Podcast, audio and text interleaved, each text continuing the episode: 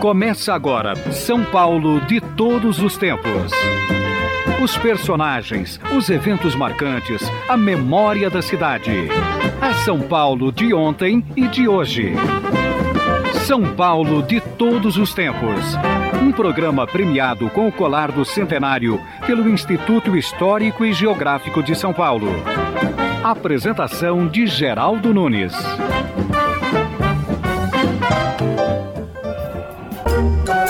Curiosidades.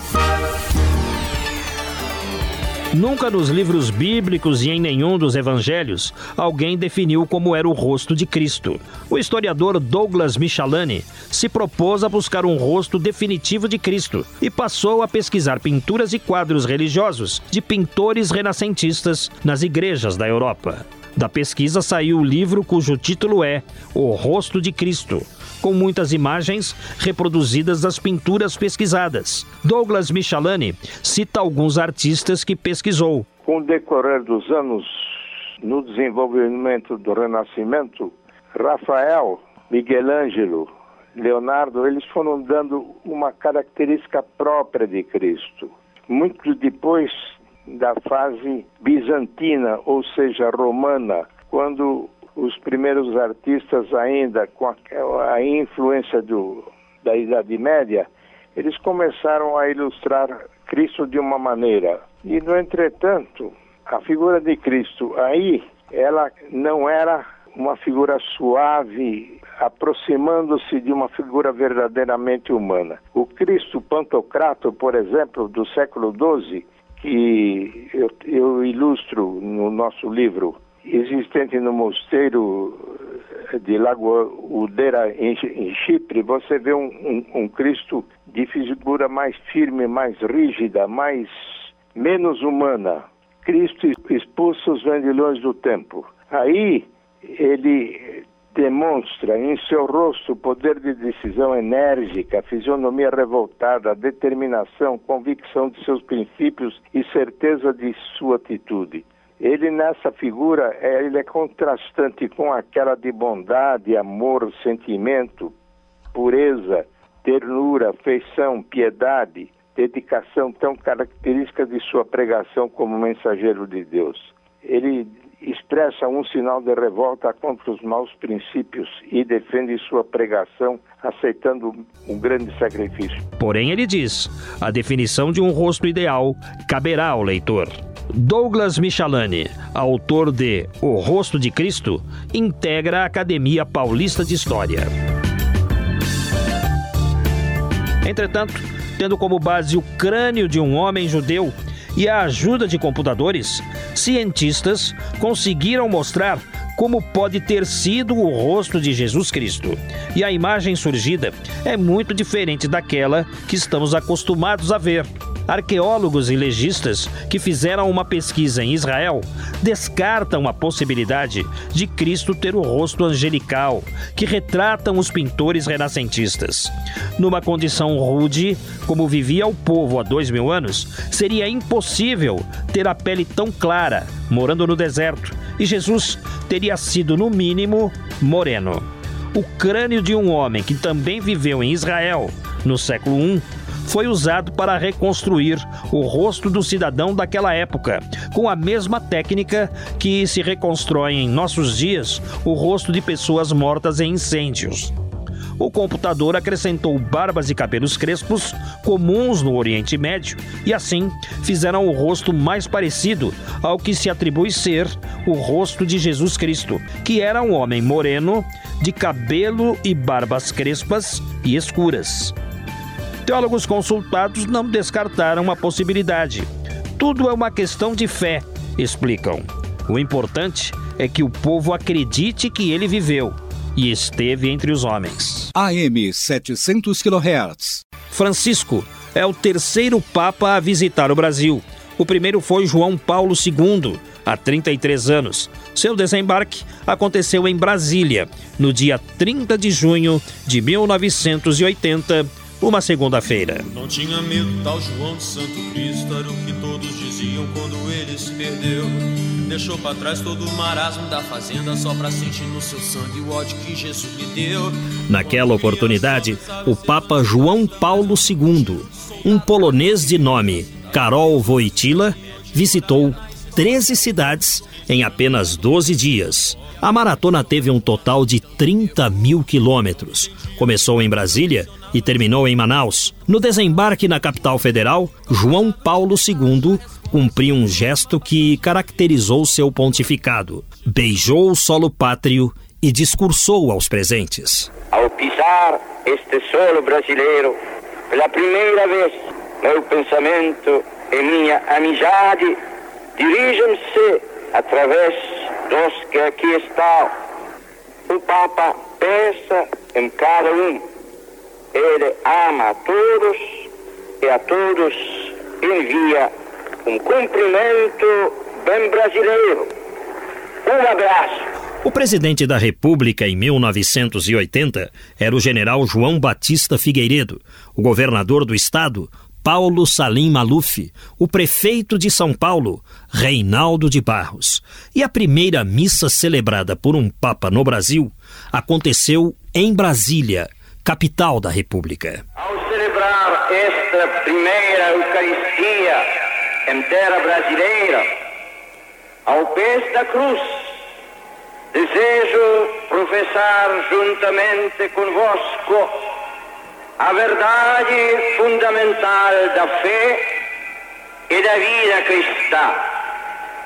Além de Brasília, o Papa visitou as seguintes capitais: Belo Horizonte, Rio de Janeiro, São Paulo, Porto Alegre, Curitiba, Salvador e Recife, Teresina, Belém, Fortaleza e Manaus, passando em todos os trajetos a ser chamado de uma maneira carinhosa. João de Deus. Em Belo Horizonte, João Paulo II retribuiu o gesto de carinho. E falar com cada um de vocês, em todo caso, e a cada um te digo dizendo a todos, o Papa leva daqui uma grande saudade de vocês no Rio de Janeiro, João Paulo II visitou uma favela e deu seu anel aos favelados. Também quis ver o Corcovado, subiu as escadarias, o Cristo Redentor sem a ajuda de ninguém. Após isso, em sua homilia, João Paulo II, em 1980, falava da missão de quem é um sacerdote em tempos conturbados. Vale a pena ouvir. O sacerdote é sempre o ministro de Deus, como em Jesus, que sempre foi sacerdote, sempre agiu como sacerdote em todas as manifestações de sua vida.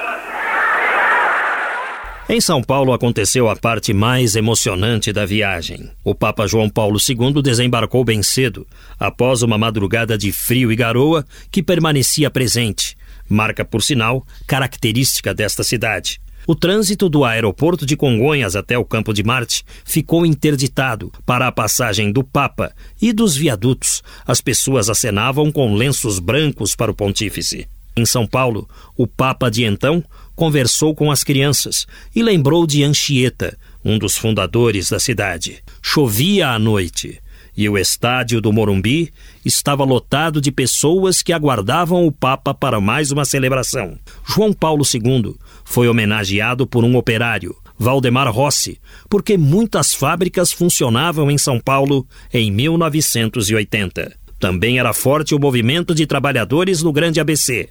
Depois falou da emoção que sentia pelo fato das pessoas estarem ali, no frio, aguardando por ele, e sugeriu para que todos buscassem reformas sociais de maneira pacífica. Sinto-me muito feliz e honrado por me achar entre vocês hoje em São Paulo.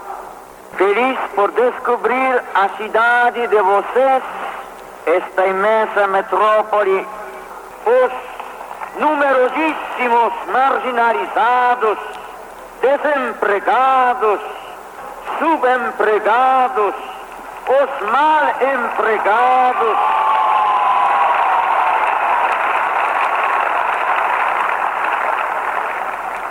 São Paulo são vocês, aqui reunidos, uma cidade de tamanho de suas esperanças de homens.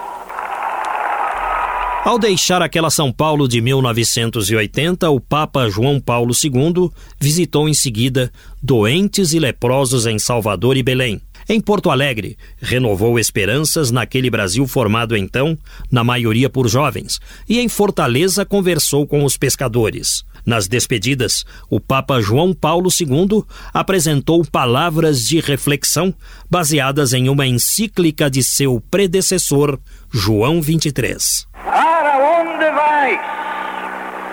Fiz esta pergunta nas várias etapas de minha viagem apostólica pelo Brasil.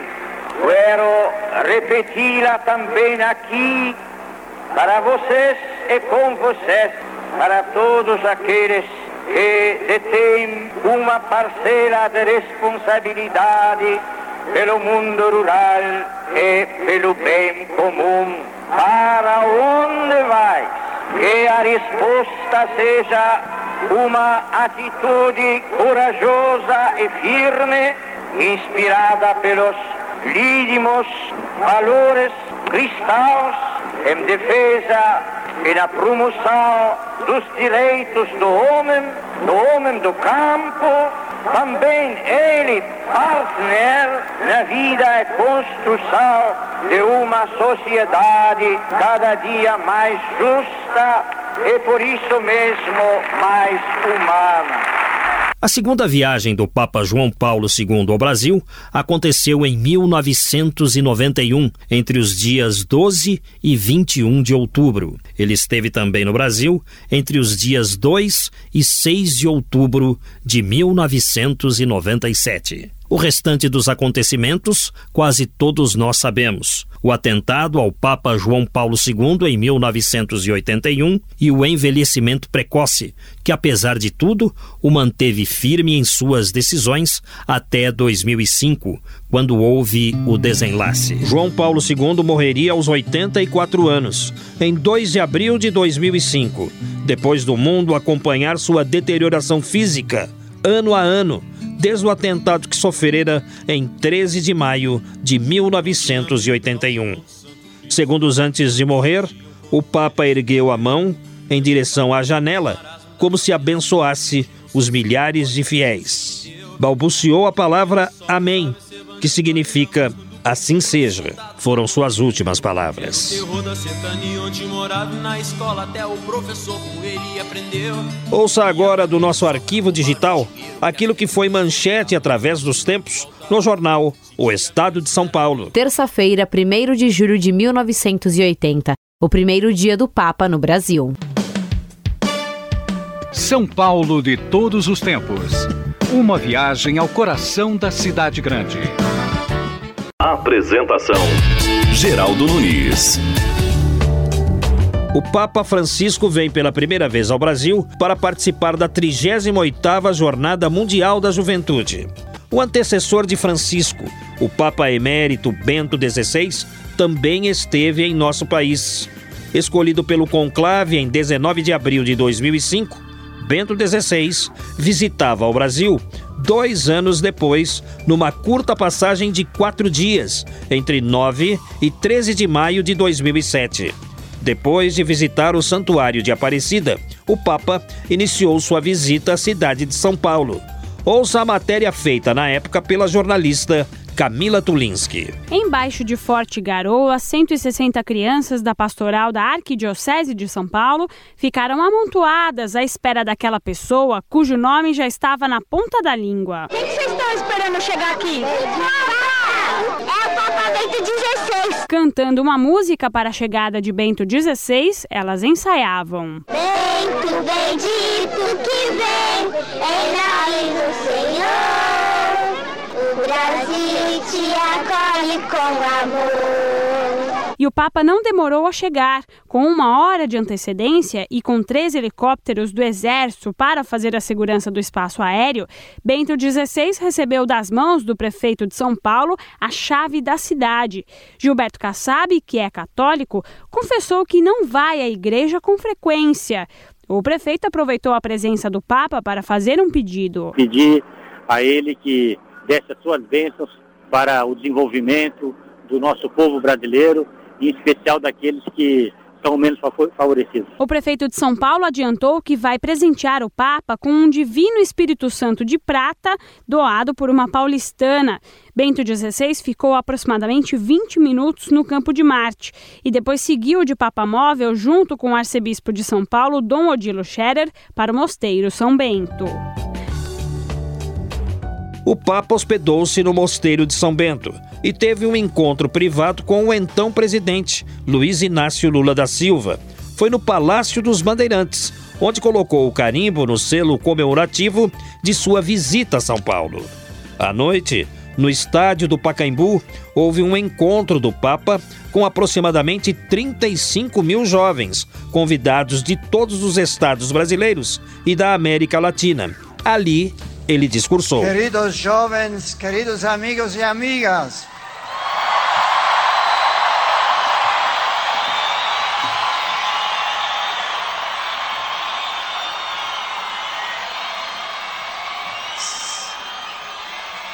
Desejei ardentemente encontrar-me convosco nesta minha, minha primeira viagem à América Latina. Esta foi a primeira visita de Bento XVI ao continente americano, embora quando o cardeal Josef Ratzinger tenha visitado a cidade do Rio de Janeiro em 1990.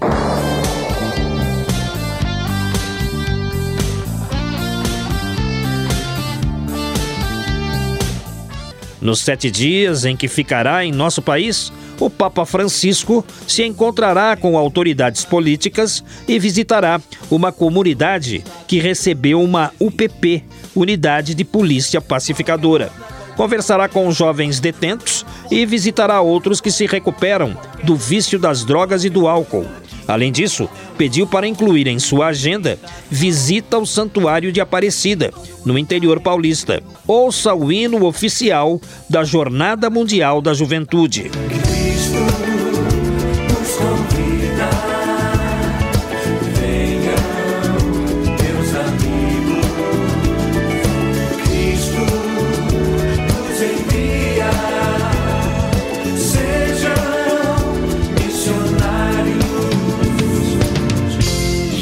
Quando se fala na presença de um Papa no Brasil, a lembrança de uma música nos vem à mente. É esta.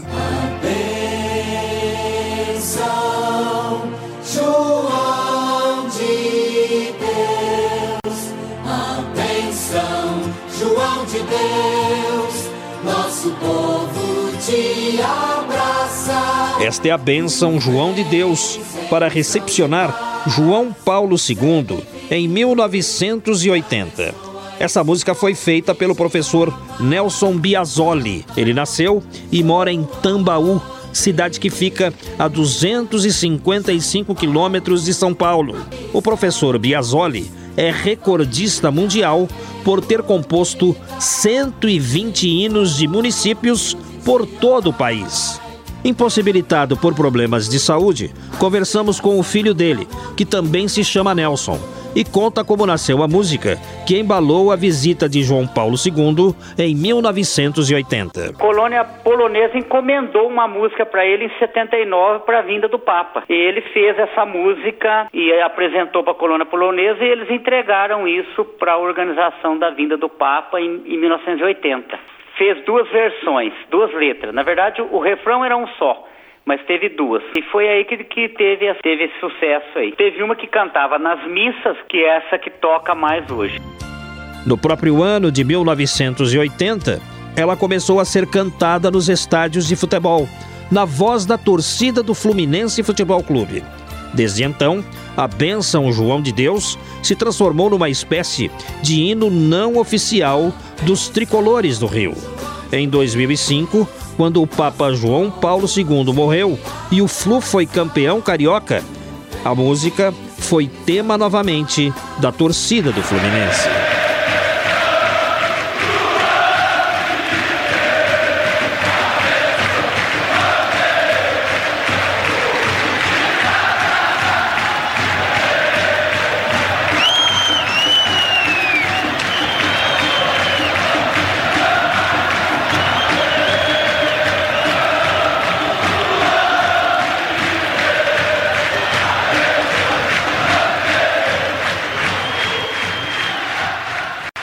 Você ouviu a torcida do Flu cantando o tema de João Paulo II. Nelson Biasoli também é responsável pelo grito de guerra que foi usado em tantos jogos de futebol, como ultimamente nas manifestações políticas pelo país. Eu sou brasileiro com muito orgulho e muito amor. Nelson Biasoli Filho conta como nasceu esse hino de guerra. É, em 1949, ele era professor numa escola em Ribeirão Preto, chamava Colégio Progresso. E teve um concurso sobre marchinhas, tipo de, de, comunicação que fizesse em prol do colégio. E tinha um colégio alemão, que é o Keuler, que, eu, que, que era contra o Colégio Progresso. Essa, essa musiquinha, né, o grito de guerra, eu sou brasileiro, porque eles eram alemães, né? Então era uma, uma coisa mais contra os alemães, que ainda tinha alguma coisa da Segunda Guerra, né? Ele teve um irmão que foi na guerra e tal, que era brasileiro. Então nasceu isso. Aí com os anos eles começaram a usar essas músicas em time de futebol. Então essa música foi pegou e todo mundo canta em estádio, passeatas, essas coisas, né? Ouça agora o grito de guerra entoado nas ruas durante as manifestações.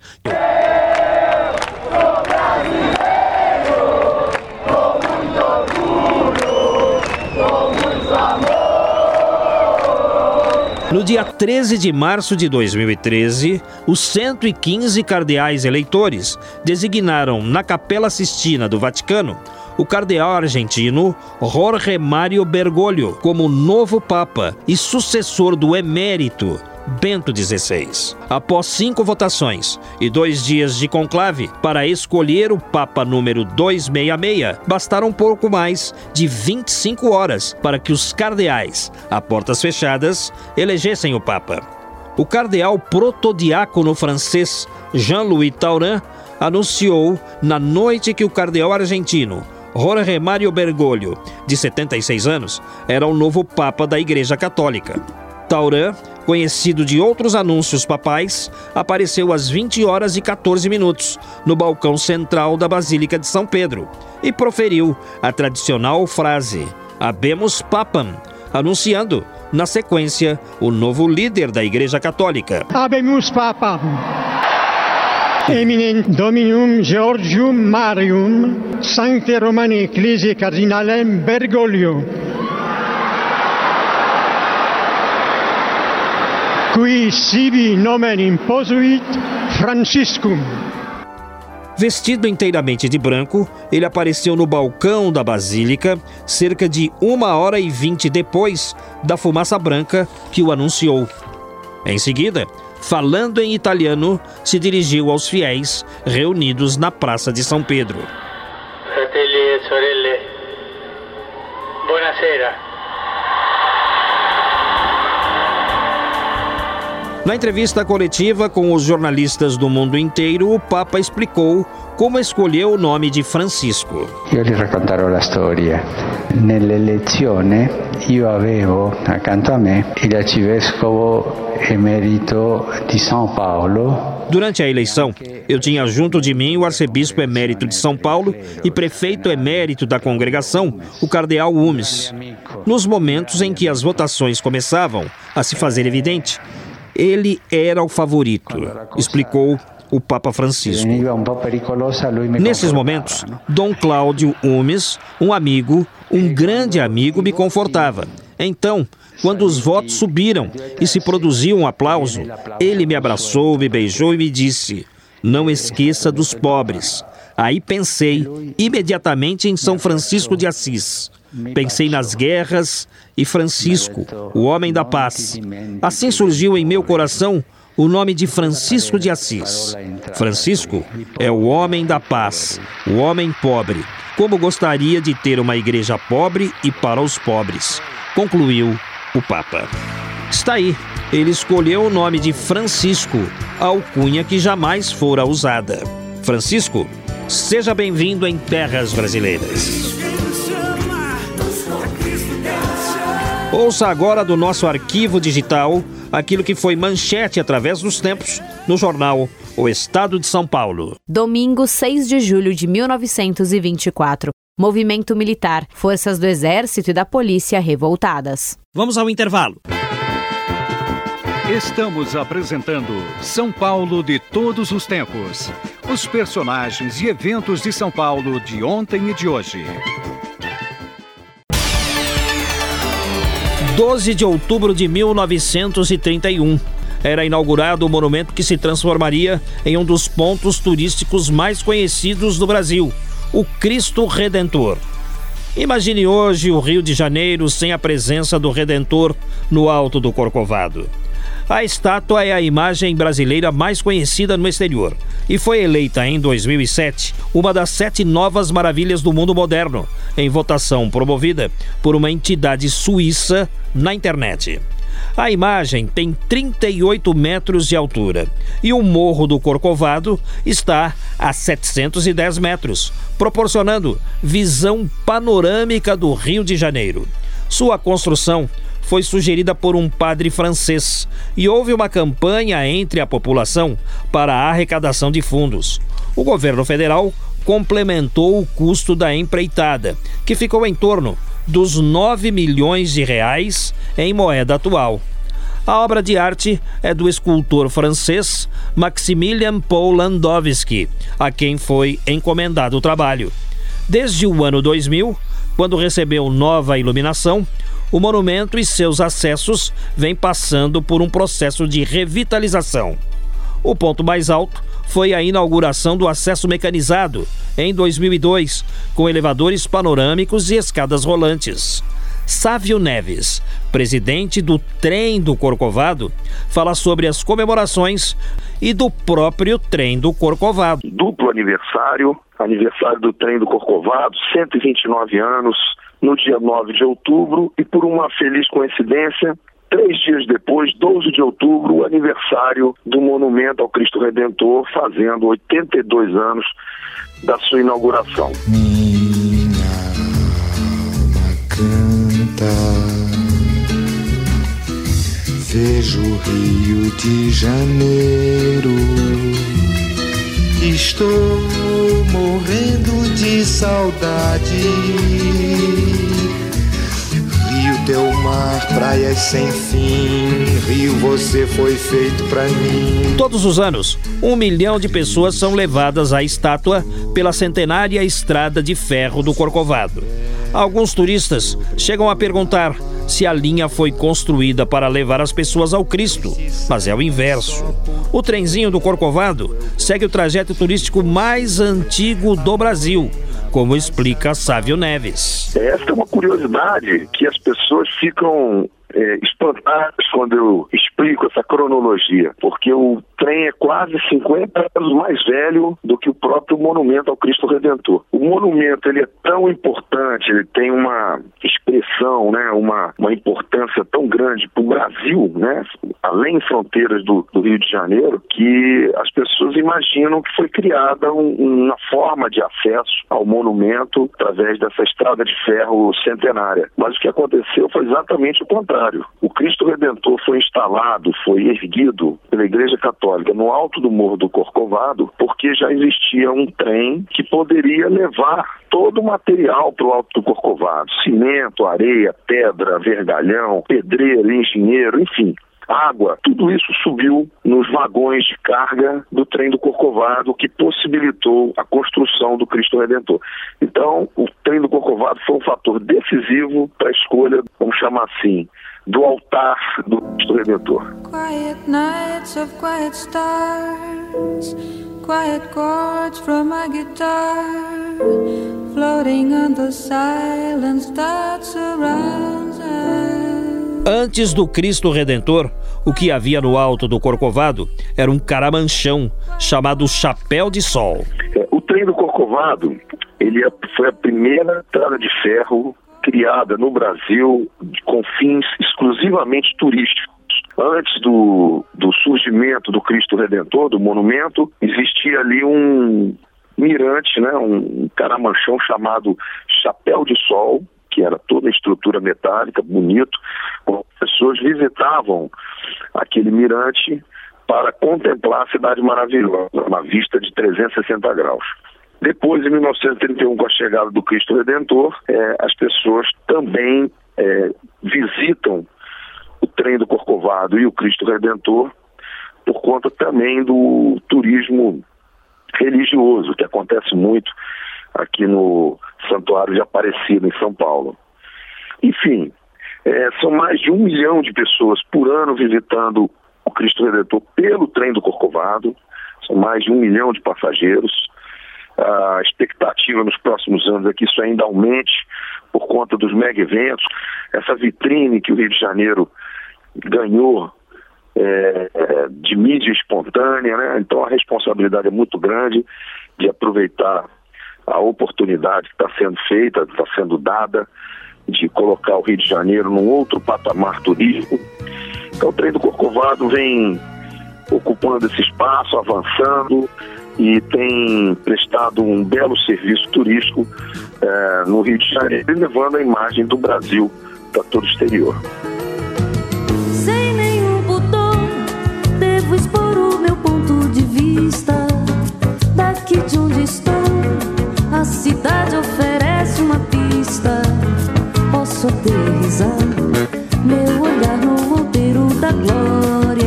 Sávio Neves fala de outros meios de transporte para se chegar até o Cristo Redentor, mas defende o trenzinho. O trem, a estrada de ferro do Corcovado, tem um percurso de 4 quilômetros.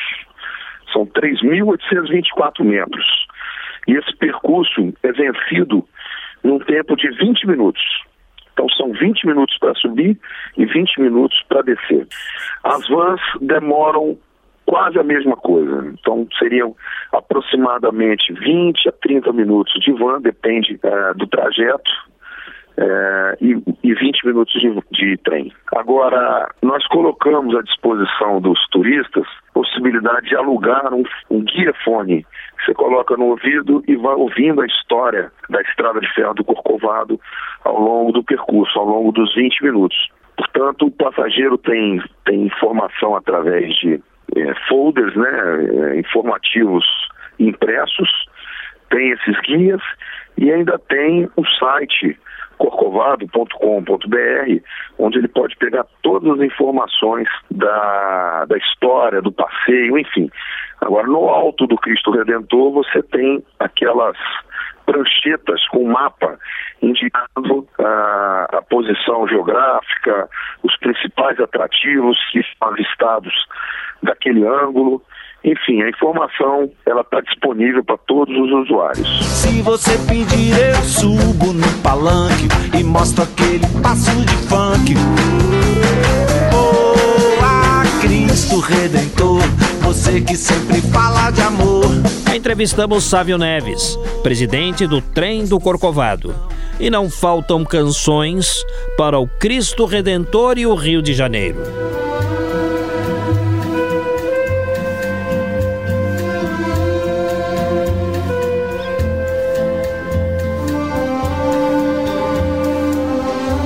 A mais bela de todas, talvez, para o Corcovado, no meu entender, seja mesmo a de Tom Jobim, na voz de Frank Sinatra. Quiet nights of quiet stars, quiet chords from my guitar, floating on the silence that surrounds us. Quiet thoughts and quiet dreams, quiet walks by quiet streams, and a window looking on the mountains and the sea. How lovely. Ouça agora de nosso arquivo digital aquilo que foi manchete através dos tempos em o estado de São Paulo. Sábado, 5 de outubro de 1957, estado de sítio na cidade e província de Buenos Aires. E o programa de hoje vai se encerrando. A todos, desde já, o nosso abraço.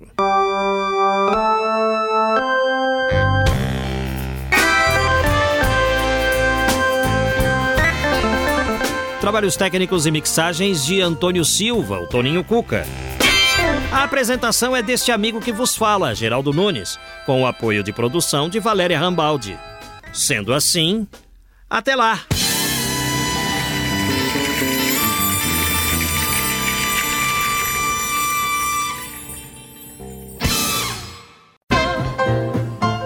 Estamos encerrando mais uma edição do programa São Paulo de Todos os Tempos.